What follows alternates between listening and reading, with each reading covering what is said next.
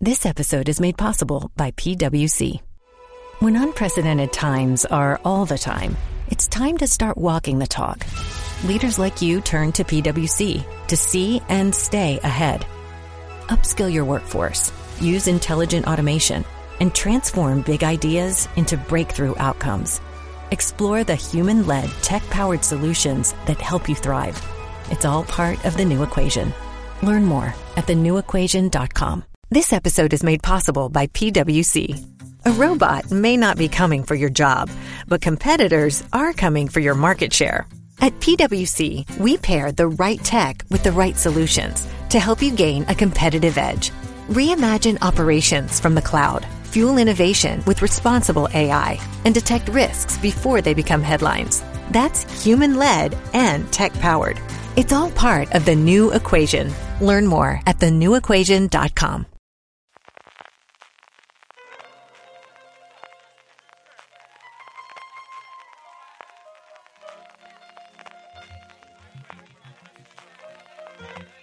Estás escuchando Fuera de Series con CJ Navas. Bienvenidos a Top de Fuera de Series, el programa en que cada semana Jorge Navas, Don Carlos y un servidor CJ Navas hacemos nuestro particular, desenfadado y divertido y en ocasiones polémico listado relacionado con las series de televisión. Esta semana es el turno de ocuparnos de las producciones de Showtime, la cadena de pago americana que tantas y tan buenas series nos ha traído en los últimos tiempos. Jorge, cuando tú piensas en Showtime, ¿en qué piensas? Pues y evidentemente en la serie que quería poner de fondo, pero me ha quedado con la cuenta del mm, y así que así, hoy tenéis que ver mi, mi despacho en lugar del, del, del, fondo. Pero bueno, yo creo creo que eso, sobre todo lo que, lo que viene a la cabeza es el, la primera cadena que hacía eh, series con temática abiertamente o explícitamente adulta, tanto uh -huh. a nivel de, de de desnudos, que es lo más visible, mejor, dicho, pero todo también a nivel de, a nivel de tacos, a nivel incluso de, de violencia en, en, en, algunos momentos. Y en, en, claro, hoy en día ya esto como que no, no nos sorprende, pero hace unos años, cuando empezamos a hacer el programa, no era ni mucho menos la norma, no era ni mucho menos eh, normal. Y bueno, y al final de eso fue, fueron pioneros, luego el resto eh, cuando, sobre todo con el tema del streaming, las restricciones de ese tipo se levantaron, pues todo el mundo ha tirado por ese tipo, tipo de temática, pero sí que por, eh, por ahí, y luego, pues bueno, de, to, de todo un poco. En una, aquí nos llegaban algunas series, series sueltas, eh, luego hoy investigando un poquito he visto que tenía muchas más cosas, tienen incluso bastante cosas de comedia, incluso documentales mm. y demás, pero no, lo que aquí nos llegaron sobre todo las, las series, y sí que es verdad que que, que una cadena que tenía cierta garantía de, de que iba a hacer cosas buenas. Es, eh, mirando el listado, no he visto ninguna serie de, que dice vaya, vaya castañón o vaya de, desastre y sí que bastante, eh, ¿cómo decir? El, se atrevían bastante con, con, cosas nuevas o con formatos nuevos o con temáticas un poco eh, distintas, valientes, vamos. Don Carlos, que se ha puesto elegantemente vestido para ver a la gente que nos sigue en directo los domingos a través de Twitch, a través de eh, YouTube, a través de eh, Twitter, por ejemplo, que Alejandro Hueso nos ha mandado un comentario ya, y así nos podéis comentar e ir diciéndonos en directo qué os parece, nos ha puesto la chicos. Don Carlos, ¿qué piensas en Showtime la primera vez que te llega, o, o cuando piensas en Showtime, en qué, en qué series piensas o qué tipo de series? No, yo me acuerdo que tú comentaste, bueno, en aquellos tiempos de que grabábamos el de San Vicente y cosas tal, estaban los mayores, ¿no? Todas, todas las series, y comenzaron a, despuntar algunas así un poco, eh, vamos, sin ninguna potencia frente a todos los monstruos que había de, de lo que se veía normalmente aquí, pues en Calle 13, en Aguirre y demás cosas, ¿no? Entonces, sí que me acuerdo de que decías, una, una, una eh, cadena políticamente incorrecta, donde se atrevía a, a, a, expresar un poco, pues, el, como decía Jorge antes, eh, en el lenguaje, en las vivencias, a tocar tema, temáticas que no estaban dentro del, de lo que usualmente la corriente en las cadenas. Y tú dijiste Showtime. A mí me hacía gracia porque Showtime era una de las cadenas que había en, en, es que entonces, en, en vía digital, ¿no? Mm. Y, y, y, y, era, estaba dedicada exclusivamente pues prácticamente artes marciales. No sé si hacían, eh, eh, quiero pensar, no sé si hacían Farscape, eh, entonces en Showtime. Y, Insiste. hablando sí, ¿verdad? Es que no sé si hacían Farscape entonces. Eh, y, y, y, poca cosa más. Entonces me llamó la atención decir, bueno, ¿cómo eh, eh, si tiene aquí una, un, un canal en, en, vía digital tan, eh, vamos a decir, paratero, con una, con una, una cosa suave, ¿cómo puede ser una gran cadena? Bueno, pero vemos. Y detrás sí que empezó a aparecer, ya tú empezaste a comentar en el, programa, pues los programas que tenía, se notaba que era una diferenciación, mm. era algo más, más, eh, más allá de, de, HBO.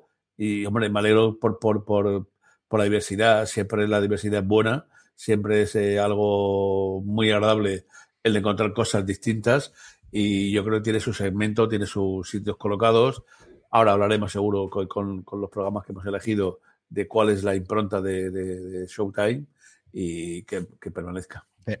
Showtime, don Carlos nombraba HBO y es cierto que han vivido unas vidas bastante paralelas, especialmente en Estados Unidos. Son los dos grandes canales de cable de pago, en el cual había que pagar una cantidad adicional más allá de los paquetes que habitualmente tenías. Tiene una programación muy similar a HBO en cuanto a boxeo, aunque luego se especializó en artes marciales o en el MMA, que a día de hoy conocemos, antes de artes marciales. Tuvo también esa parte porno soft que aquí tuvo Canal Plus y que también durante mucho tiempo mantuvo a HBO a hartas horas de la madrugada o a partir de las 12 de la noche las desconexiones. Y luego tuvo sobre todo y fundamentalmente, antes de meterse en el mundo de las series, que oraría rebufo del éxito de Los Soprano y de Sexo en Nueva York en HBO, películas. Realmente lo que siempre ha tenido eh, Showtime y lo sigue teniendo a día de hoy es una primera ventana después de la exhibición de en cines, cuando aquello existía, eh, de poder hacerlo de prácticamente todas. Tenía cosa de la Paramount, tenía cosa de DreamWorks, tenía cosa de Disney sobre todo. Casi toda la primera ventana que tenía, mucho más que incluso que HBO, la tenía en Showtime. Y luego yo creo que teniendo distintos movimientos, ha pertenecido a varios conglomerados, a día de hoy está dentro de Viacom CBS, Tomo que decía don Carlos, sobre todo finales, los primeros de los 2000, mucha eh, joint venture o cadena en otros países que tenía el nombre de Showtime, pero que no le daba ni de lejos el mismo contenido, porque siempre, y eso era una cosa de CBS o de Viacom, vendía los productos. De hecho, la práctica totalidad de las series y de programas, que algunos tengo yo en mi lista, de Showtime a día de hoy, nos llega a través de Movistar Plus, porque hace unos años, precisamente cuando desembarca Netflix a España y desembarca HBO a España, Movistar Plus llega a un acuerdo con, con Showtime para ser el canal directo en el que se hagan todos los estrenos. Ahora no sabemos qué va a ocurrir internacionalmente con esto en Estados Unidos, ahora con toda la unión entre CBS Viacom y el estreno de Paramount Plus, sí que han dicho que en Estados Unidos Showtime la van a mantener independiente, pero en esa misma conferencia en que dijeron eso, dijeron que de cara al resto del mundo posiblemente se ampliaban Paramount Plus, como todos esperamos, a partir de otoño en el resto del mundo, esos contenidos de Showtime se metan dentro de la producción. De hecho, y es una cosa curiosa, lo hablaremos eh, cuando ves ahora HBO, cuando ves todas las producciones que hay, eh, la semana que viene con la cadena como después que vamos a hacer, la cantidad de proyectos que hay a futuro son casi más de las que han producido en los últimos 15 años. Es exagerado la cantidad de cosas que tengamos. Como siempre, Jorge, te ha costado mucho hacer la lista de las siete. Vamos a hacer siete, porque yo creo que al final nos alarga menos y así podemos seleccionar y no hay tantas, aquí quizás hay más duplicidades. Vamos a hacer un top 7 en esta ocasión para hacer tu lista de Showtime. No, la verdad es que he sacado el, del listado todas las que he visto algo y he sacado 15. Y luego lo que es que me da cuenta que muchísimas de las series no he acabado de verlas y me empieza a ser preocupante porque me, me está pasando con todos los top. Hay un montón, un montón de series que por alguna razón o me falta una me, me, falta alguna temporada por ver o, vi unos capítulos sueltos y demás, y aquí me pasa lo mismo. de hecho, en la, en la, en la, no, miento, en la principal sí que, sí que los he visto eh, eh, todos, de los siete que me he quedado, pero luego algunos que otros sí que, sí que tengo algunas temporadas pendientes. ¿Cómo ha sido el tuyo, don Carlos? ¿Muy complicado? Bueno, he cogido, ¿qué tengo aquí? No, no crees mucho, he cogido ocho, ¿eh? eh, series así que yo pienso que, que no habéis elegido por otros. Eh, la verdad es que algunas de ellas me, siempre me han encantado. ¿eh? y me cuesta guardarme una para, para, la última y otras para después. Pero bueno, lanzaremos para adelante. Yo me paso lo mismo que Jorge. La gran mayoría de gente de Showtime creo que ha tenido temporadas iniciales memorables y luego es una cadena que renueva muchísimo. El ejemplo más claro desde luego es Shameless, que ahí está contra viento y María y contra todo invasor y sigue temporada tras temporada, incluso viéndose prácticamente la protagonista eh, como Amy Rossum hace unos, hace unos tiempos. Y es una cadena que, a diferencia de otras de las que la, quizá las pueda cancelar antes o como Netflix ahora que pasa la guillotina totalmente, eh, prolonga, prolonga la vida de muchísimas de sus, de sus eh, series. Y luego, anda, comentando las cosas, yo creo que es la que de alguna forma, si no inventó, porque no lo inventó, sigue la que estableció, sobre todo en ese interregno entre que acabó en HBO Los Sopranos, Sexo en Nueva York y empezó el fenómeno de Juego de Tronos, en el que la serie de Showtime se veía muchísimo, al menos se comentaba muchísimo dentro de la profesión, sí que fue la que fue de alguna forma la pionera de las dramedias. Cuando miras el listado en cualquier el, esto de, de, de Showtime, y muchas de ellas lo vas a comentar, o miras todo el listado en Wikipedia, casi todas las comedias que tienen, sí tienen su punto de diversión, pero normalmente son dramones y algunas de ellas, sin ningún género de duda, vamos a comentar. Vamos a ir con, todo, pero antes vamos a poner un comentario que nos ha hecho desde Twitch Matt Quark, que nos dice que la última vez que estuvo en un chat con la familia Navas, emitíamos los martes contraprogramando las Champions en, la radio, en Radio San Vicente, si la memoria no le falla, vaya se ha llovido desde luego que ha pasado. Hoy, Qué magnífico recuerdo, qué magnífico recuerdo, Matt Quark. Yo me acuerdo que hemos... comentaba, decía, bueno, eh, creo que hoy no lo está oyendo nadie porque jugaba al Barça, jugaba al Madrid, además los martes. El miércoles siempre quedaba para los pringadillos que había por ahí en medio y tal, ¿no? Pero los martes siempre era tal y cual. ¿Habrá alguien que nos esté viendo? Bueno, si no lo dirán mañana. Hoy hemos vuelto a a costumbre, Jorge, porque estamos sí. contrabandando también. Hemos hecho un homenaje y hemos contraprogramado a nada más y nada menos que el, que el, el derby madrileño entre el Atlético Madrid y el Real Madrid. Así que bueno, estamos, ahí, creo, que está, creo, que está, a punto de acabar, así que tampoco tiene tanta emoción. Vamos ya con todo eso, vamos con nuestro top 7. Jorge, ¿cuál es la séptima serie de Showtime tuya preferida de todos los tiempos? Pues he escogido, mira, he empezado con una que precisamente no he acabado, no acabo de ver, pero creo que el, igual que he hecho los otros, los otros, otros top, creo que, que, que, es la que más simboliza o la que más representa posiblemente la, eh, la cadena. Y un ejemplo lo que tú decías de cómo empiezan muy fuerte y luego se empiezan a desinflar. Weeds esta, esta serie tan, tan marciana y tan macarra de una, pues una, madre que debido a circunstancias vitales se ve obligada a, o, o a menos o decide empezar a traficar con, con, marihuana en su comunidad de, de bungalows, y, y, y lugar idílico en, en, Estados, Estados Unidos. Y bueno, esto es la premisa. Luego ya se, todo se, se, ve bastante, bastante marciano, bastante, bastante loco y se, se lía bastante. Pero bueno, creo que su fue un verdadero sorpresón. Fue una serie súper gamberra y muy, muy, muy ocurrente. Y con María Luis Parker, que además hizo, yo, yo creo que hizo medio historia o, o historia mm. por completo, porque fue capaz de llevarse no me acuerdo si fue el Globo de Oro o el, o el, o el Emmy, frente, compitiendo contra las cuatro protagonistas, nada más y nada menos que de, de mujeres desesperadas. Sí. Totalmente, desde luego Wiz es una de las que nos queda ahí y un claro ejemplo de, de, de serie de Showtime que se mantuvo durante muchísimo, muchísimo tiempo. Eh, don Carlos, vamos con tu séptima. Pero ¿cómo existe? Esta era la 1 mía. La 1 mía era Wiz. No, pues luego la cuentas, no pasa nada. ¿Qué ¿Cómo, tienes? ¿Cómo, cómo, cómo decir eso? Pero, esta, esta Pero si serie... tú en el último top de Netflix me dijiste la, la, la, segunda una serie que no te gustaba, déjate de rollo. Cuenta. Cuéntalo de Farscape, antes que se, antes que se lo olvide. Dilo de Farscape y el otro. Bueno, yo lo de Farscape lo, lo, lo, lo, vi en Montero y London y por, lo comenté además con muchísimo cariño porque Farscape fue una serie que me encantó, bueno, que me encantó. Eh, eh, me acuerdo además que. Si no, no va por ahí. Si no va por ahí, no va por ahí. No, ya lo dijo el otro día en el top de Amazon Prime Video y a día de hoy no está disponible en España, volverá. Todo volverá. Y es cierto que, que al final es el problema que tenemos con esta cosa de plataforma, que todo lo que no sea propiedad exclusiva de la cadena, pues entra de catálogo y sale de catálogo. No, Carlos, vamos con tu claro siete.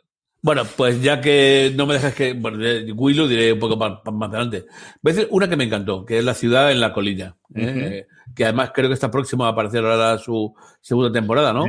Eh, me parece una, una, una. Si tengo un, un, una pega que ponerle, es que es. Eh, pues como le pasa a, también a, a, Tom Selleck con, la, con lo, lo, esta policía de, de, que tienen la, la serie. Con con ¿no? Aquí es Kevin Bacon, ¿no?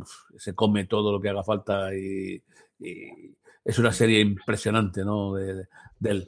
Eh, yo creo que es una serie hard, mm, muy en, en, en que perfectamente encaja. En, la, la, cojo como primera cosa que quiero comentar de, de, de, de, de porque encaja perfectamente yo lo que es el perfil de la, de la, de la compañía eh, alguien que es un gran policía, pero que como tal gran policía, pues ya sabéis el, el ejemplo de vida que tiene y es un, un, actor pues como la copa de un pino. Y yo creo que, que hay actores que, que, que, el cielo ha tocado para, para ser actores monstruosos de series y Kevin Bacon aquí sin duda lo es. No, antes de que aparezca la segunda temporada, no podéis perder la primera, que además están haciéndola, yo no, lo miro mucho, porque la tengo grabada y enlatada ya y la vi, eh, la están haciendo ahora mismo en, en, en, Movistar, y no debéis perderla con el contrapunto de su alter ego buena persona, que es el Aldis Hodge, ¿no? El negro, eh, pero eh, no, tiene que hacer con la intervención de Kevin Bacon. Sensacional. Estoy deseando, eh, preparando el, programa este me encantó, porque yo pensaba que había desaparecido ya la serie, había quedado en, una temporada, esperando que aparezca la segunda temporada, porque sin duda será un bocate de cardinales. Yo La Ciudad de la Codina es una de las series que no entiendo por qué no he seguido viendo. Vi el primer episodio y tiene pues que tiene Kevin Bacon, que es una policíaca, con, con, toda la parte de la, de la corrupción policíaca que tanto me gusta a mí, en Boston, para más sin río absoluto. Lo, sí que es cierto que, que, lo que me dio es una estética muy antigua. Cuando la vi, vi una serie más del principio de los 2000 que relativamente moderna y quizás se terminó para atrás, pero es una cosa que me apetecía bastante. Eh, comentarios. Noel Manzanera nos escribe por YouTube que nos está viendo en directo y nos pregunta a qué conglomerado pertenece Showtime y Movistar quien de la exclusividad. Sí, efectivamente, como os comentábamos al principio, a día de hoy es propiedad de Viacom CBS después de la fusión que se hizo final del año pasado y aquí a día de hoy, por ahora, y veremos a ver qué ocurre internacionalmente, quien tiene toda la, exclusividad o quien sale en todas las series, desde luego es Movistar Plus. Series y programas, porque el número 7 que tengo yo es quizás la mayor rareza es The Circus o El Circo. El Circo es una serie documental semanal que hace Showtime sobre política americana y debutó el año de las elecciones, no últimas, sino de las anteriores. Entonces, yo recuerdo verlo semana tras semana porque me llama mucho la atención el cómo se hacía un programa semanal de documental hecho por tres personas mm, de comentaristas políticos y uno de ellos asesor político que había estado en varias carreras de candidatos americanos y viendo sobre todo la evolución de cómo iban las primarias, tanto demócratas como republicanas, y acabando con la elección de Trump, como todo conocemos. Yo disfruté mucho, creo que es una serie que al final, para ver en el momento, que se mete mucho en esa profundidad, tuvo un problema gordo a partir de la tercera temporada por un escándalo sexual de uno de los presentadores que fue totalmente, eh, vamos, eh, sacado del, del programa. Y a partir de ahora es una cosa que no veo con la regularidad que puedo ver, por ejemplo, a John Oliver todas las semanas en HBO o que puedo ver otros programas de actualidad americana, pero que cuando lo hago me gusta mucho cómo está muy bien hecho. Pensar en un informe semanal, un 30 minutos, una cosa de ese estilo, pero centrada en la política americana, cuando es época de elecciones, muy centrada en esa, y si no, pues de temas generales que, que interesa a la política americana. De Circus, el circo, que la tenéis también en Movistar Plus, en alguno de sus canales, no sé deciros ahora mismo de cabeza dónde está, es la séptimo, en este caso programa, no tengo serie, luego hablaré de todas las demás que son series, favorito mío de Showtime de todos los tiempos. Jorge, vamos con tu seis.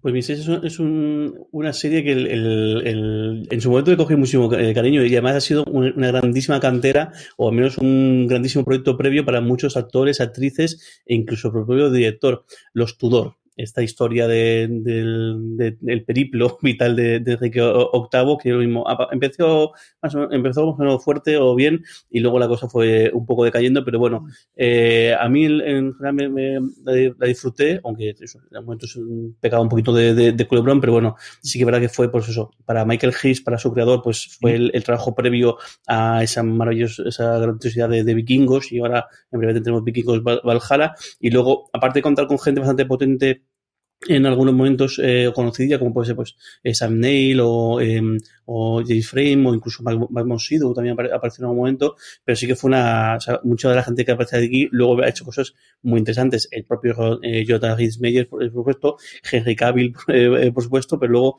incluso eh, Natalie Dormer, o ay, tengo tenía apuntada eh, a, Anabel Wallis, que también sale, en, en, en Peaky Blinders, y creo que, bueno, al final eh, funcionó. Eh, yo creo que ya funcionó bastante bien porque más eh, yo creo que la estiraron más de lo, más de lo, más de lo adecuado.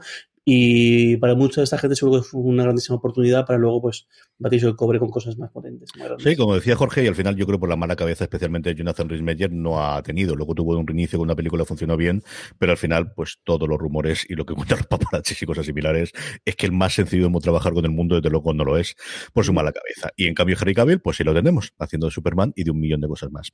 Don Carlos, tu sexta. Pues eh, eh, era una que se llama Los Tudor. Pero como. te lo juro que parece que Jorge me, está chafando.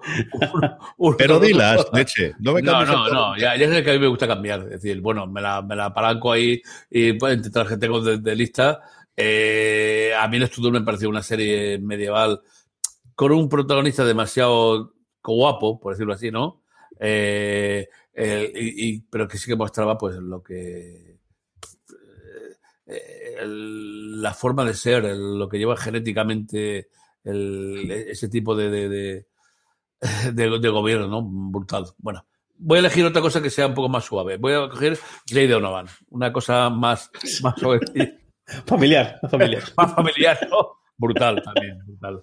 Eh, no sé, a mí eh, el, actor no, no, me, no, no me volvía loco, pero, joder, eh, que además que fue Carlos José, tú el que me dijiste, van a estrenar esta tal y cual, y sobre todo salía John Boyd, ¿no? Como, como el padre, ¿no?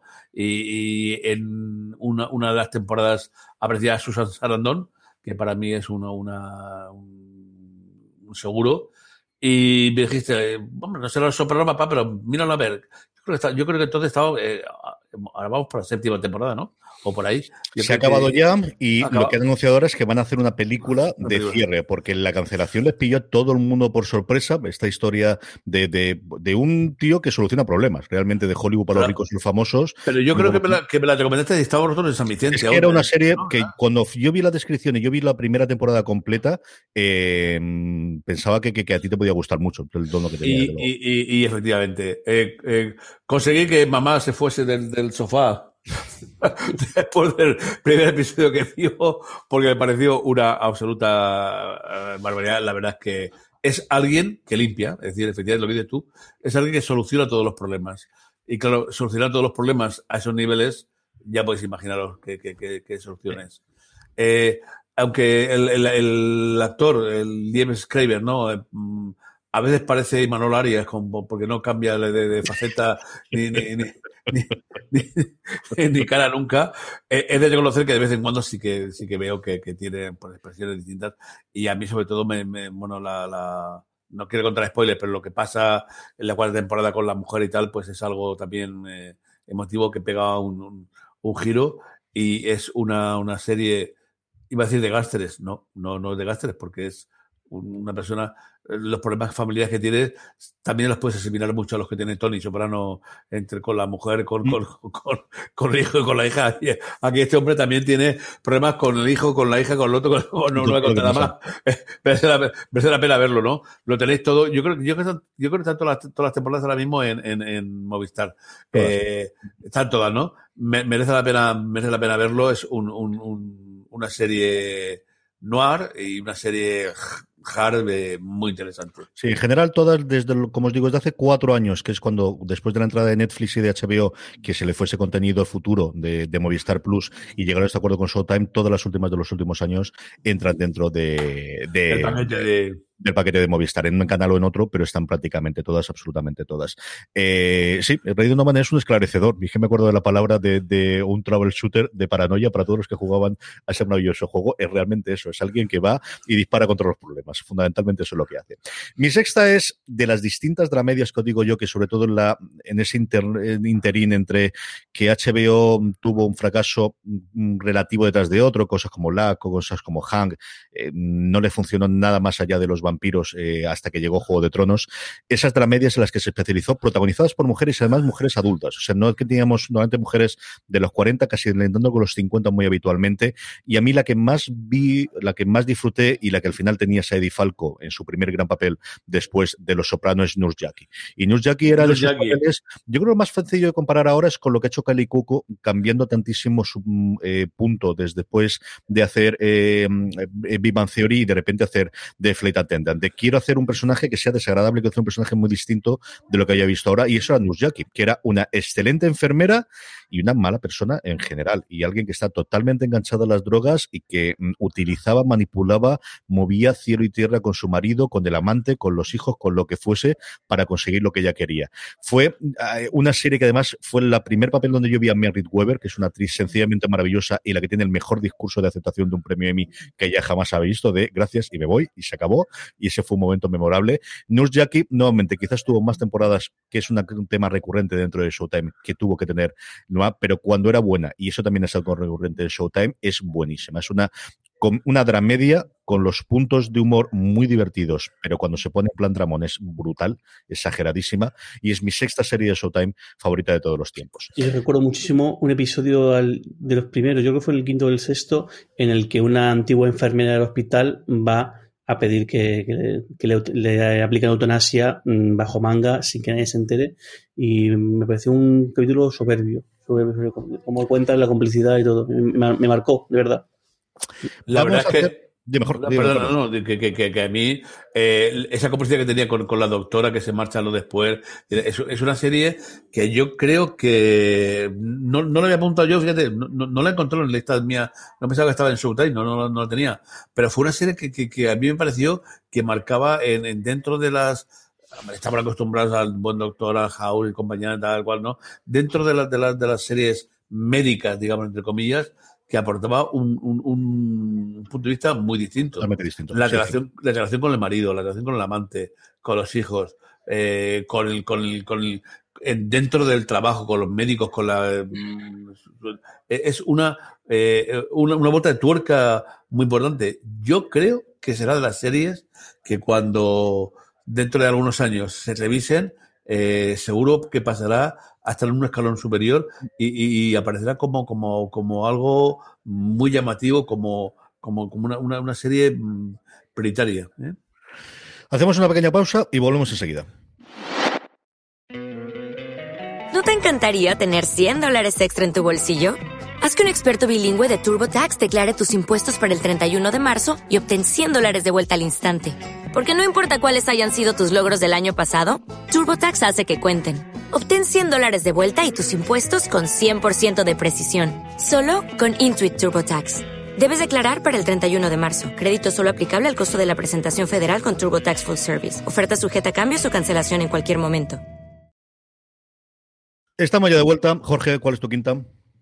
Pues mi quinta es una miniserie y es el The Loudest Voice, o como se tradujo aquí, La Voz Más Alta, que es esta miniserie basada en, pues, la figura de, Robert Ayle, el, consultor, de, medios, asesor, pues sobre todo pues, el, ejecutivo detrás del, del, auge de la subida de, Fox News y, bueno, y, su, caída eh, posterior. Pero bueno, el, a mí me, gustó eh, mucho y el caso es que no tuvo tan buena, tan buena aceptación, aunque sí es que, que el, el, papel que tiene Russell Crowe, que de hecho incluso eh, ganó, si, me equivoco, el, el, Globo de Oro por, por, esta, por esta papel, merece muchísimo la pena. Y, me gustó mucho por, por conocer eh, ese tipo de, de, de serie me gusta siempre, y es conocer un poco la, la, historia detrás de, de, ese tipo que, bueno, que fue tan, tan, tan influyente y tan importante en un periodo determinado bastante reciente de la, del, de la historia en Estados Unidos. Luego después, y además fue casi a la, a la, par que se hizo la miniserie, también se emitió una, eh, una, una, película en inglés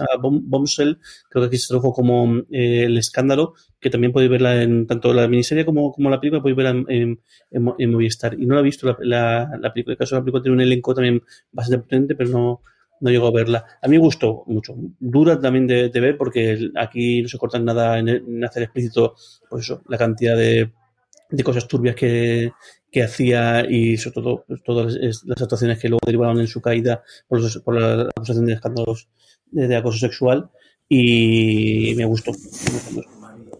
Sí, señor. Y tenemos, y además era un momento en el cual el, un personaje menos fue el Weinstein antes del Weinstein. También es cierto que se paró mucho la parte porque, porque falleció antes de que se llevase a juicio, porque llevase adelante todo más. Y una persona tremendamente conocida en el, en el mundo mediático y en el mundo general en Estados Unidos. Alguien que había sido consejero, eh, había estado dentro de Nixon, había sido consejero de Bush posteriormente y luego tuvo toda la parte eh, de, de, crear un imperio. Realmente fue el, el factotum de eso a través de Murdoch. A mí hubo momentos de la serie que me tiraron para atrás, especialmente lo protésticos, no tanto de, del protagonista, pero sí desde el que hacía de Murdoch, que me parecía que era un Ferengi. O sea, una cosa cada vez que lo vería y digo, no, total absolutamente. Así que, en fin, esta cosa. Don Carlos, vamos con tu quinta. Pues eh, mm, os diría que me gustó. Sí, alguna cosa sí. Otras no. Lo que pasa es que yo creo que se fue algo rompedor, algo, algo muy, muy eh, muy curioso y serie de cualquier minuto además venía de, un protagonista que, que, no tenía nada que ver absolutamente con lo que con lo que con lo que tenía esta serie no y porque él de, estar hablando de, cosas paranormales a hacer cosas paranormales, la verdad es que había una cierta diferencia, ¿no? Es Californication. Eh, mm, eh, una, una, una, especie de, locura, una pasada total de, un, de una persona que hace, eh, que es un escritor, que va, que vuelve, eh, eh, desde luego una serie pura, pura, pura de, de, Showtime, porque ese, ese ambiente de drogas, de sexo y de, de, de, hablar no podría, no podía estar de ninguna forma en ninguna cadena. Aquí se hizo eh, además, yo creo que luego le enviaron a horas más extrañas, porque arrancó en, con, con, con el Canal Plus eh, a las nueve y media, los sábados o por ahí. Luego apareció ya a las doce y yo creo que más tarde la pusieron a las dos de la mañana a ver si podía haber poca, poca gente, poca gente que, que, que, lo viese, que no montase ninguna historia. Tendrían algo filmado para, para, para tener que, que publicar todos los capítulos, pero a medida que veis algún capítulo que otro decías, madre mía, esto como lo vea algún censor de, los que hay por aquí en medio igual, va a haber aquí un pifoste de UPA, ¿no? Y eh, se definó un poco. Mira, ahora hablando, eh, preparando eh, de las cosas que he pensado, como lo tengo toda grabada, digo, no sé si me merecería la pena darle una televisión, creo que también está todo, toda en, en, en, en Movistar. no sé cómo, cómo cuánto habrá llevado de bien el tiempo, esta serie que parecía rupturista y rompedora en aquel momento, eh, por el lenguaje, por lo que trataba, y no sé si ahora mmm, habrá resistido ese tiempo y os parecerá una, una cosa un poco pija y un poco eh, ¿Verdad? ¿No? Me, me, he quedado con, con el Score 7. Me, gustaría, si tuviese un poquito de tiempo, o ahora luego en vacaciones, me gustaría revisar de los cuatro ese amor imposible entre él y la, la, la artista, pues sí que me parecía un poco eh, así shakespeariano, ¿no? De, de, de y Julieta. Pero todo lo que todo lo que envolvía, no sé cómo cuánto tendría de, de, de, interés. No sé cómo, cómo lo ha asistido. Desde luego, el, el, el papel de Dubovnik, el, el, el actor sí que nos dejó flipados, ¿no? Ya venía del expediente X aquí y aparecer así.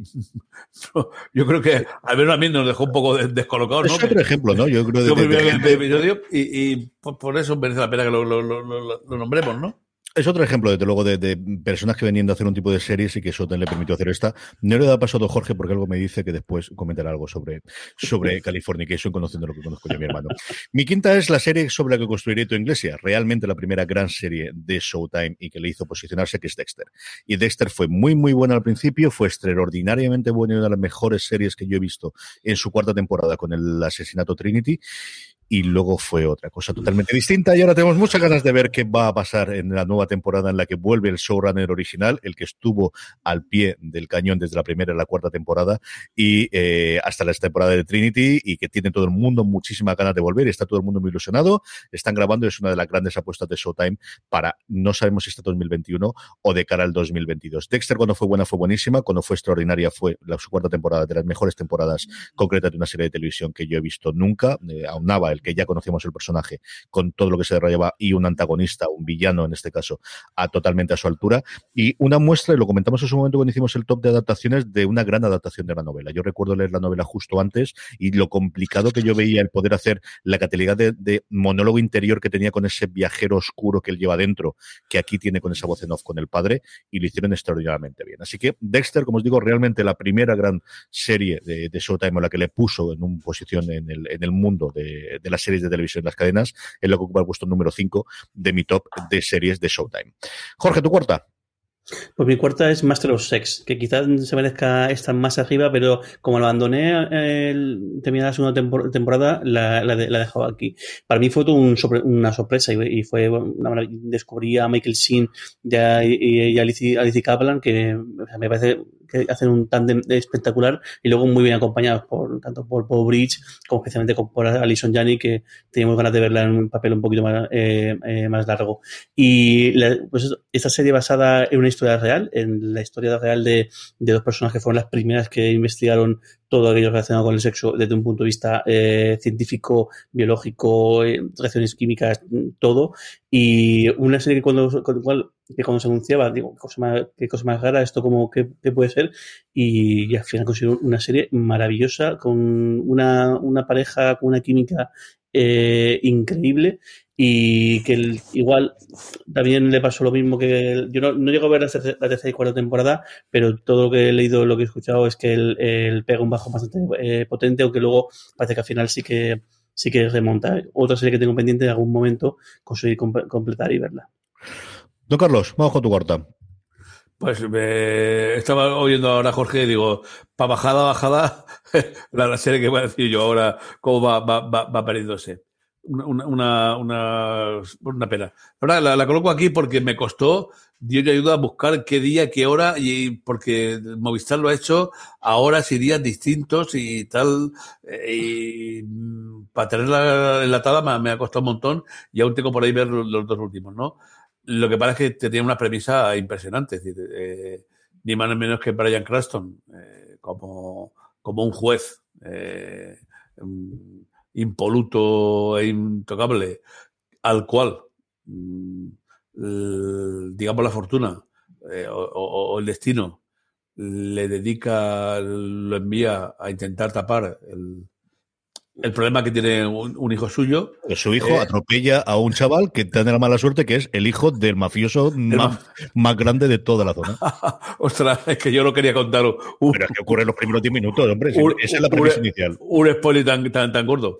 También está Movistar, eh, todo. Y está, al parecer está basada en una serie israelí que se llama Cuodo. Eh, pues mm, tenía unos mimbres eh, sensacionales, ¿no? Parecía que algo, eh, la bajada de, de, de, una persona con esos principios hasta qué hacer para salvar a tu hijo, claro, y el conflicto que tienes entre el deber y, y, y, y la familia, o yo qué sé, o cómo comentarlo, ¿no? O lo que tienes que hacer, pues es algo eh, muy potente, ¿no? Hay algunos momentos en los que mm, sí que en máscaras hay el dolor, la tragedia, eh, un gran casting, pero luego la verdad es que le falta un poquito ¿no? de, de, de peso, Cachilamar. Yo a partir de las tercer, cuarto, eh, ya, ya, ya, ya, te digo, como buscaba dónde coño lo hacían en el Movistar porque cambiaba de día para un lado y para otro, pues aquí ya después del cuarto quinto lo, lo, me quedan los últimos por, por ver. Eh, le perdí un poco la, la emoción porque yo veía que se desinflaba, se un poco. De todas formas, sigue siendo un gran, una gran serie, 10 episodios, con una interpretación, imaginaros, alucinante, muy buena y que merece la pena verla. Valeria Fernández de la Reche ha hablado sobre ella, tiene la crítica al final de la, de la serie, igual que la inicial que tenemos sin spoilers y luego la final con spoilers analizando toda la serie en fuera de series.com.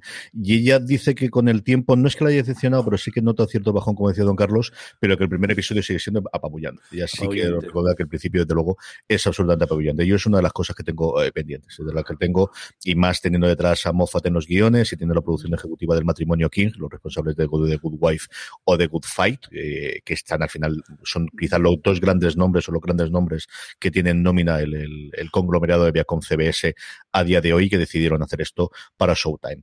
Mi cuarta es, si Dexter es sobre la que construí tu iglesia, la cuarta mía, Homeland, es la que rompió totalmente las barreras, ¿no? En la que se coló en los semis en el momento en el que Mad Men arrasaba con absolutamente todo y especialmente su primera temporada fue un absoluto soplo de aire fresco y una revolución en el mundo que había entonces en las series. Basada nuevamente en una premisa israelí, igual que en Don John en Don Carlos, en el cual tenemos alguien que ha pasado mm, en las filas y que vuelve a su país, en este caso Estados Unidos, un marine apresado en eh, Oriente Medio y que vuelve sin saber si sigue siendo leal o si algo ha ocurrido en, ese eh, encarcelamiento y eh, algo ocurre. Y, encontrarse con un agente de la CIA con esa Carrie Mathison absolutamente maravillosa, que luego, mucho más allá de la premisa inicial y conforme se alargaron las temporadas, iba a ser el eje sobre que se iba a montar todo el resto de la serie. Nuevamente es una, es muchas series en una, Jorge sí que la ha visto hasta el final, y son como dos, tres series prácticamente en función de cómo vayan cambiando los personajes y las historias con ese eje o con ese personaje central, que la primero era el co-protagonista, pero que luego se queda como la gran protagonista de la serie, como Carrie Mathison. Yo he ido viendo después alguna de las series, porque Lorena sí que la ha visto en casa todas, y todas las temporadas, pero nuevamente, algo muy típico de Showtime. La primera temporada sigue siendo sencillamente maravillosa y yo incluso defendería también la segunda. La tercera ya creo que se va por otro lado, o al menos la mitad de la segunda. Homeland es mi cuarta serie favorita de Showtime de todos los tiempos. Estamos ya en el podio. Jorge, ¿cuál es tu tres? No, el podio no, la cuarta no, la mía. Ay, pues me, me he saltado. La he liado, pues tengo, tengo cogido. Yo te digo, tu séptima es Wiz, tu sexta es Los Tudor, tu quinta la voz más alta y tu cuarta Masters of Sex. Así que te quedan tres. pues, pues la he liado. Pero, haz trampas, digo. Sé, matemático para que un hijo te, te, te, te pague. Una lista de papel y una lista aquí está. Pues que Javier, pues no sé qué hacer, porque tengo cuatro y no, y no piso de. Pues dime dos en la tres y ya está. Venga, del resto de. mi, tercera es el Levante Atleti. Gracias. es fácil porque además las habéis mencionado las, dos. Por un lado, eh, Californication, que, bueno, que, que, que, hay que añadir de esta serie que es una, una gamberjada absoluta, eh, pues con, con, de, un, de un Ham Modi, eh, pues un papel distinto a lo que, a lo que conocíamos de, de él, eh, con su ex mujer, eh, por un momento parece que va a volver a ser mujer, luego vuelve, en fin, pasa de todo. Tasa McElhoe, que a mí me, encanta, y luego a mí me gusta mucho la serie la relación que tiene con la hija, porque además la hija va creciendo eh, según avanza la, la, serie, eh, tanto a nivel emocional como a nivel físico, porque es que, es que empieza siendo niña y luego acaba siendo adolescente. Y sobre todo las charlas que tiene con él en las últimas temporadas merecen mucho la pena. Como él se comporta como un, como un niño y es la hija la que es la adulta en esa, en esa relación que tiene tan especial, la que le intenta meter un poquito en, en, en, vereda. Y luego cosas muy curiosas. A mí, por ejemplo, me encanta que el hecho de que todos sus libros son, eh, los títulos son canciones de, son discos de Slayer, del grupo de, de, de, de, Transmetal. Y no sé, a mí eso igual, creo que duró demasiado, pero a mí me divertía muchísimo. Y sí que, hubo momentos que era en plan, a ver qué burrada se le ocurre esta temporada, no solamente a él, porque al principio es él, pero es que luego aparece una, cantidad de gente descerebrada. El personaje de Rob Lowe, por ejemplo, el, dinero es imposible de describir, y como él, un, montón de gente más. Y luego, pues, Homeland también eh, la, tenía aquí. Eh, como decís, una, serie que fue capaz de, de, de reinventarse hasta, hasta dos veces, porque son tres series las que, las que tuvo. La primera y segunda temporada van por un lado, la tercera es inenarrable, salvo el, el trozo final, y luego sí que que la serie eh, rescata y sobre todo con la incorporación de un personaje que supuestamente era secundario que toma bastante eh, potencia en, en, la cuarta temporada. Eh, y a mí me gustó es una serie que siguió hasta, hasta, el final y que ha sido capaz de reinventarse ha sido capaz incluso de, de, adaptarse al tiempo porque en las últimas temporadas tocan temas de casi de la, de la de, que se están tocando en este mismo momento en la vida en la vida real y con un cierre que encima mmm, te da, da a entender que podría ir a más si, si, uh -huh. si, si, si, si, quisieran. Así que bueno, estas dos he metido aquí un poco con, con Cazador. No, Carlos, tú tres. Bueno, vamos a ponernos un poco serio y vamos a coger una cosa que esté bien después de tanta gambetada y vamos a decir que Episodes es una serie fantástica. Una gamberrada total y absoluta. Si la que ha comentado Jorge os pareció una gamberrada, cógete esta y verás. El Matt LeBlanc, eh, absolutamente, eh, ¿cómo diríamos, Jorge? Eh, disociado, disparado, eh, con, con dos actores británicos acojonantes y una absoluta y completa, una completa pasada. Eh, bueno, eh, ya que, que Carlos José cuenta cosas, también voy a contar yo, ¿no? Pues una, una, una pareja de guionistas eh, británicos eh, que parece que son como elitistas, son contratados para Estados Unidos para hacer una serie. Y allí se encuentran con que el... el adaptar, adaptar su serie. El, el, adaptar su serie. Va, va, a ser Matt Blanc el, el, el jefe. Bueno, eh, Iba a decir, excepto, no, pero no, incluso tirarse a la mujer de este, que también lo consigue en algún episodio, pasa de, de, todo. Eh, coche, bueno, que se droga. es un, un, un canto a, a Matt Blanc, que ya había hecho una, ya había tenido una, ya ha tenido suerte, ¿eh? después de, de Friends, eh, tuvo una serie dedicada a él, prácticamente, y después yo creo que esta también ha sido dedicada a él. Yo me, me parece bueno, eh, hacer una revisión y criticarla parecerá un poco, pero yo me divertí un montonazo con, con esta gambetada total y absoluta de, de, de serie que, que, que, hizo, que me hizo disfrutar como, como, como, un enano y, y, divertirme. Era, yo creo que recibió muy buenas críticas la, la, la serie. Eh, no sé si Mal de Blanc se habrá retirado ya con lo que ganó con, con, con la serie, lo que sea, pero aquí nos dio un buen detalle de su buena calidad. Sí, después de Friends él hizo Joey, porque le ofrecieron a los seis protagonistas el que hiciesen el, el spin-off, y con Drea Di Mateo, que venía de los de, hacer de los Soprano, eh, duró tres temporadas o cuatro temporadas, creo recordar que fue aquello. Y es cierto, lo que siguiente que hizo fue esta, bueno, clásico de Hollywood, ¿no? De autoparodia, de ser un, eh, interpretarse a sí mismo, pero totalmente pasado y revolucionado de vueltas, como hace aquí en Episodes, que a mí jamás me mató, pero sé que en esto estoy en la minoría clarísima, y luego ya Jorge hablará de ella, porque estará más arriba. Yo digo yo que sí. Mi tercero, Los Tudor. Y Los Tudor es una serie que yo reconozco que aquí tengo una debilidad absoluta por su protagonista y eso desde el principio me pareció apabullante. Creo que era un cambio distinto de esa imagen que teníamos siempre de Rico VIII del señor gordo con barba que mataba a mujeres. Hacía esas cosas, pero lo hizo más tarde porque primero era el Adonis absoluto que teníamos y en sus dos primeras temporadas con ese descubrimiento de Harry Cavill con Natalie Dormer, que es la primera vez que la vi, me parece de es, de esas personas que tienen magia en la cámara. O sea, de, mira la cámara y no puedes dejar de mirarla. Y toda la historia que tenía con su primera esposa, yo creo que estaba muy, muy, muy bien. Y la incorporación después, nuevamente, y es algo recurrente en todo el top que estamos haciendo, creo que con el paso de las temporadas se fue haciendo, pero creo que le sirvió a Mark Hirsch para luego refinar el montaje, refinar el tipo de serie que quería contar, y luego así lo demostró con Vikingos, ¿no? Yo los Tudor disfruté muchísimo en su momento, es una de las series que yo recuerdo ver con, con Lorena eh, semana a semana y gustarme muchísimo, muchísimo, y por eso está mi top 3, tanto de las series de Showtime. Todos, Jorge, aquí tienes una sola o tienes dos. Aquí tengo una sola, tengo una sola. Y tengo episodios. aquí se han dado. Eh, bueno, yo lo, lógico es que te hayas dado una. Nada, como, como, ya di, pues si decíamos que, que, el, que Show también estaba siendo un poco la casa de, de todos esos eh, actores y actrices que querían hacer algo distinto, pues también este caso lo fue para los creadores, porque es que los dos creadores de episodio son los dos creadores de, de Friends. Y fíjate qué diferencia de, de, ese, de, esa, de esa comedia, pues al final el paradigma de, de Friends de, una sitcom, aquí realmente una comedia bastante, bastante negra o bastante eh, peculiar, pues con un de Blanc que es que lo, es que lo borda, o sea, entregadísimo a la causa, por supuesto, o sea, se ríe de él mismo todo lo que hace falta, y más. aún, que encima le, salió rentable porque incluso ganó el Globo de Oro en la primera temporada por su interpretación, y, es que es fascinante, o sea, es que a mí, de verdad, es que me hace mucha gracia porque es, además es capaz de mezclar el humor inglés con el humor americano, con lo complicado que es, incluso haciendo bromas entre, entre, entre ellos, yo recuerdo mucho una escena en la cual, como después de tener ese pequeño desliz, Mal Leblanc con Ahí, con, con, eh, con Craig, que la, es, la actriz que,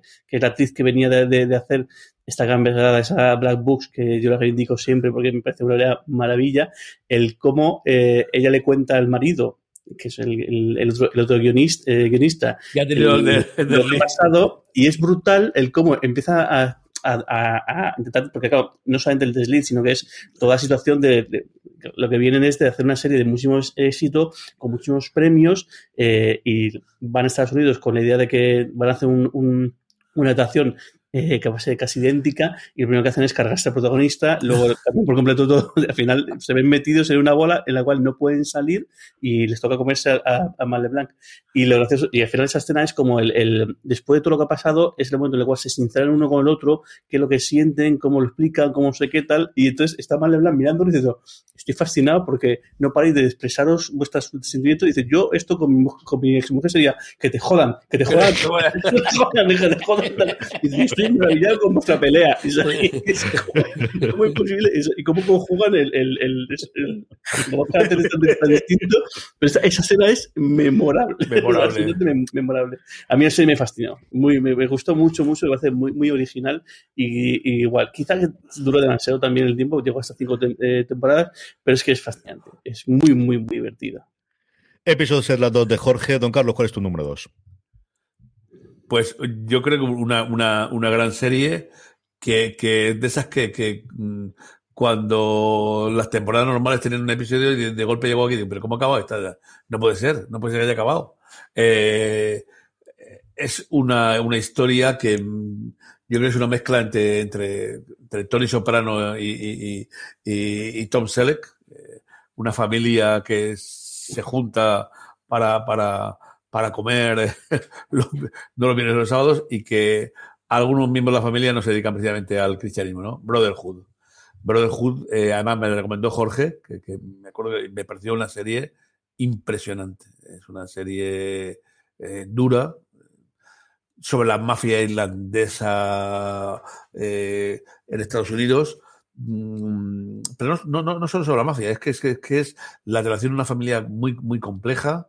Eh, em, un, yo qué sé, un, entrelazamiento de, de, cosas, eh, el hermano mayor fuera de la familia y que no, no, no, no es tan claro, no, no es toda la familia, como ese, ese, ese, aspecto de amor y odio que tiene la familia, él como policía, él como el, con el hermano, eh, con unos actores impresionantes, unos actores impresionantes, y que desgraciadamente en una tercera temporada desapareció en el cuarto o, quinto episodio, de, tristemente eh, una serie de, de, Chapó y que sin duda cuando se puede utilizar esto como se hace con, con las películas, mm, subirá una categoría y quedará como una de las grandes, grandes, grandes series algo me dice que algo más hablaremos de esta serie dentro de un ratito. Antes de eso, mi dos es Wiz. Y Wiz, nuevamente, eh, fue divertidísima, fue la que abrió el camino de ese tipo de dramedia, fue la que la puso de moda, se llenó de absolutamente de todo de premios para su protagonista. Y luego es una de las series que supo reinventarse, cambia mucho a partir de la cuarta temporada,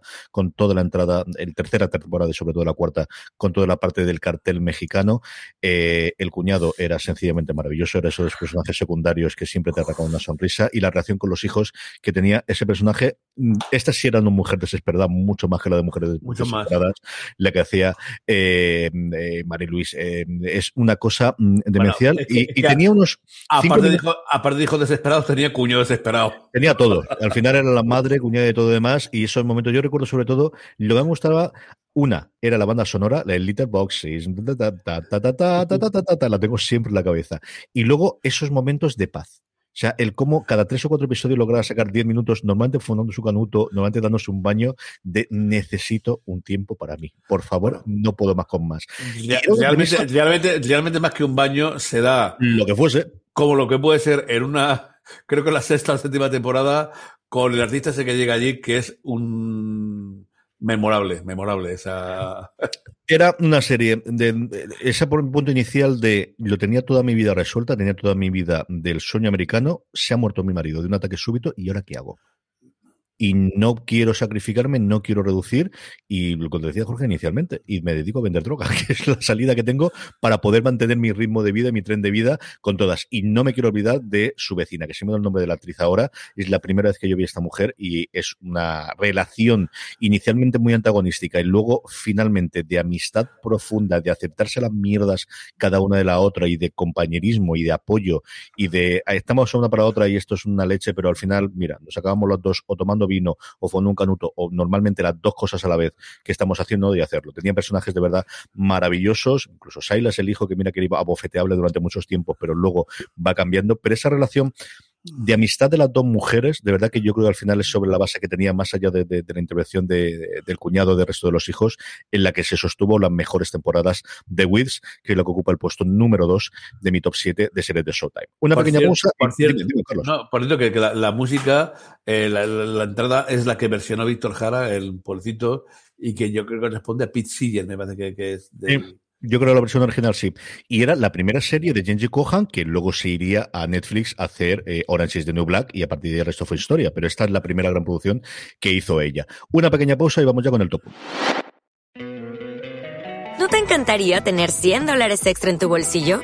Haz que un experto bilingüe de TurboTax declare tus impuestos para el 31 de marzo y obtén 100 dólares de vuelta al instante. Porque no importa cuáles hayan sido tus logros del año pasado, TurboTax hace que cuenten Obtén 100 dólares de vuelta y tus impuestos con 100% de precisión. Solo con Intuit TurboTax. Debes declarar para el 31 de marzo. Crédito solo aplicable al costo de la presentación federal con TurboTax Full Service. Oferta sujeta a cambios o cancelación en cualquier momento. Estamos de vuelta, Jorge. Para sorpresa de nadie, ¿cuál es tu número uno?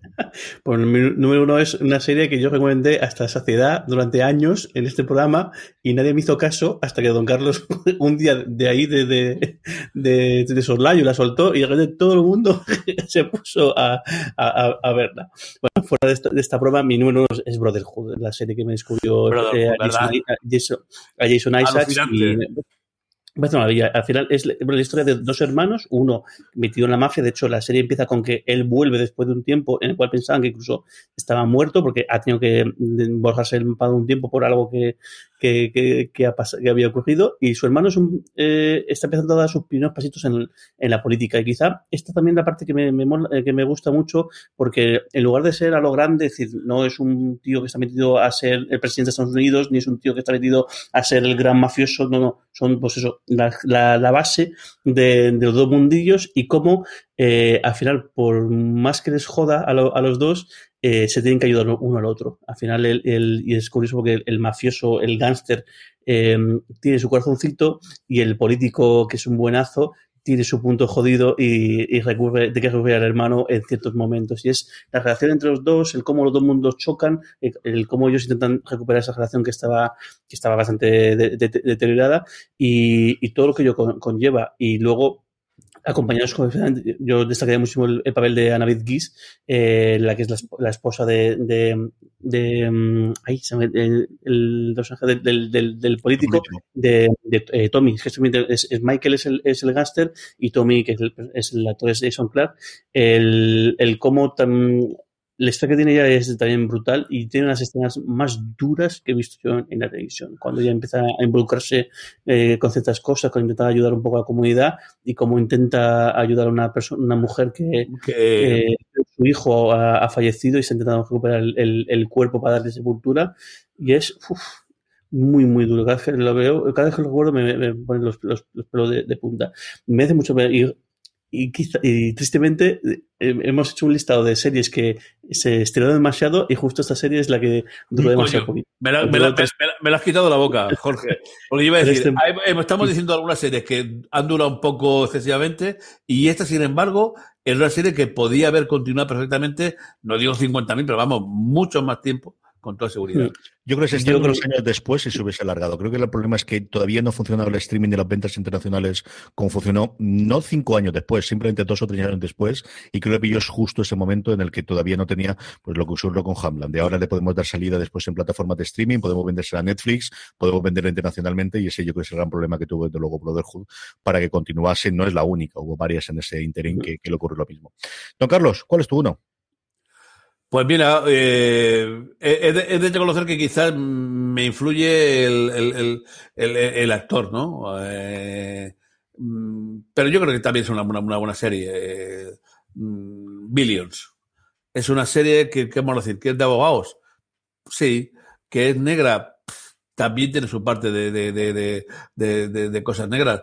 Ahora mismo está también funcionando, está en, en, en perdón, en Movistar Plus, y, y Damien Luis, que es para mí un actor sensacional. Eh, eh, es una, si hay cinco actores que digamos que son de series, mm, yo creo que él, él, es el seguro, desde el Homeland a todo lo que todo lo, anterior hasta algunas de las cosas que hizo como me perdón. Mano de sangre. Y como de algunas cosas. Live, que, que es el, el, la serie alucinante, y solo, solo por eso pues, merece la pena. Tiene un, un duelo interpretativo de ahí con, con, con, con Paul Giamatti. Con Paul Giamatti, que, que, que es muy interesante. Eh, una serie activa, yo que sé, que, que, que es ágil. Hombre, no llega a ser la serie de abogados que a nosotros nos encantaba, desde luego. Pero bueno, es una, una, serie muy, muy, muy correcta, con, con muy buenos eh, guiones, con muy buenos actores, y yo creo que si, si no el, el uno o el dos, quizás Brotherhood, a la que estamos hablando, decía el número uno, pero vamos, que el que esté del número uno eh, Billions tampoco es nada injusto.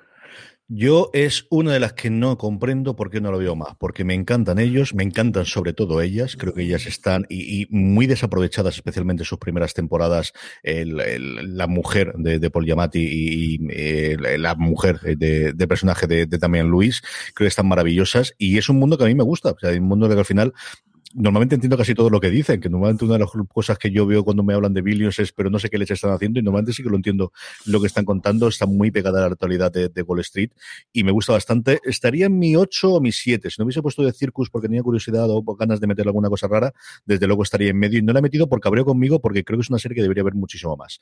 Mi 1 es Masters of Sex, y nuevamente es otra repetición de cuando la serie buena fue brillantísima, y fue sencillamente maravillosa. Yo creo que era, estaba la minoría de saber lo que era. al final, yo cuando se planteó una, serie basada en los libros de Master Johnson, sabía que era aquello. Yo creo que pilló mi sorpresa, y a mí era la sorpresa de que nadie conociese las investigaciones científicas que vienen hecho esta pareja y las primeras eh, publicaciones sobre la sexualidad humana, ¿no?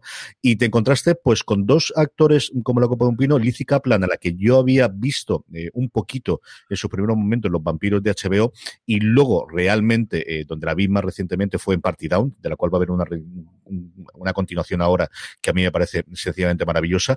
Y luego Michael Sheen, que yo no había recordado nunca más. Y es una historia humana, es una historia que de inicio te dices, ¿y esto qué drama va a haber o qué conto puede haber? a mí me fascinó. Me gustó muchísimo, muchísimo, tanto como para que esté en mi uno del top de, de series de Showtime. Jorge, ¿tenías una más por ahí? Sí, tenía. lo que pasa es que he metido aquí las que no he, visto, o la, que menos he visto. Y una que no sé, a don Carlos es que se le ha pasado seguro, porque está, tengo Stargate, ese, SG1, que es. Eh, es una cosa rara, porque sí, se, me ha pasado. O sea, no lo he visto. Vamos, el, perdón, perdón. Vamos a grabar, vamos a grabar. Esta es el número cero, con, pero no lo he visto. No me, Fueron las primeras temporadas y luego se fue. Por eso en el listado que ah, Wikipedia, yo creo por eso no de, de pero con toda seguridad que es el número uno total y absoluto, pero vamos. La primera. Luego ya se la llevaron a Sci-Fi en Estados Unidos. Sí, sí, sí. Más cosas que tenía, Jorge. Tengo también de Affair, que vi varios capítulos y me gustó y no, no sigo viéndola. Penny Dreadful, que me pasó lo mismo, vi la primera temporada y no seguí viendo. Tengo Nurse Jackie, que, que, también vi que fue la primera temporada así. Y luego tengo Smilf, que al final no, la he metido, que sí, se que es una serie muy peculiar. O sea, si te, si te entra el primer episodio, dices, venga, voy a verla. Al final es un, es un una historia que decide, contar eh, esta, esta, mujer, es un tramón eh, brutal y, y, mezclado con. O sea, cómo es capaz de, de, jugar con la comedia en momentos de, de dramas eh, terroríficos. Una, una, serie muy, muy especial y muy, muy personal. Mm, sí, o sea, hay momentos que, que, sí que está bien y otros momentos que, que dije, uff, eso ya es un poquito pasante. Don Carlos, muy rápidamente, ¿alguna más que tuviese? Pues mira, yo, yo lo he dicho y pensaba que iba a decir bueno, Shameless, eh, Moonbase 8, eh, Kidding también. Que, eh, eh, bueno, y se me ha, me cae la mar. Esta sí que me pasa porque quería decir a Joe Honor, que es de, de, ahora, no me, perdón, Joe Honor, la. No, la que he dicho antes. La que he dicho antes, de Affair, que, que, que está por ahí. Eh, y también tenía apuntada Flag, Escape de la Mora, yo, Shameless, creo que es la que al final suponía que no iba a estar en lista de ninguno de nosotros, y yo creo que las que son aficionados a esa serie la echarían segundo de menos. Y yo tenía Billions, desde luego, que suponía que en algún caso entraría, y Don Carlos ahí la rescató al final, y Escape de Danemora, que yo creo que es una miniserie muy, muy buena, que colmó de premios, desde luego, a Showtime junto con Penny Dreadful. La primera fue coproducción con la cadena británica, y luego la segunda, más reciente, ya que se fue directamente de, de Showtime. Pues hasta aquí ha llegado este top. La semana que viene se lo dedicaremos a MC, y seguiremos aquí en directo os anunciaremos el este, seguirnos en Twitch, twitch.com barra fuera de series, así nos podéis ver y comentar durante todo el programa y como siempre en nuestra cadena de podcast en fuera de series y más artículos en fuera de series.com. Don Jorge Navas, hasta la semana que viene. Venga, hasta, la semana que viene. Don Carlos, hasta la semana que viene. Un beso grandote. A todos vosotros, gracias a los que no habéis seguido en directo, gracias a los que nos escucháis en nuestro canal de podcast, gracias por estar ahí a todos y recordad, tened muchísimo cuidado. Tened cuidado ahí fuera.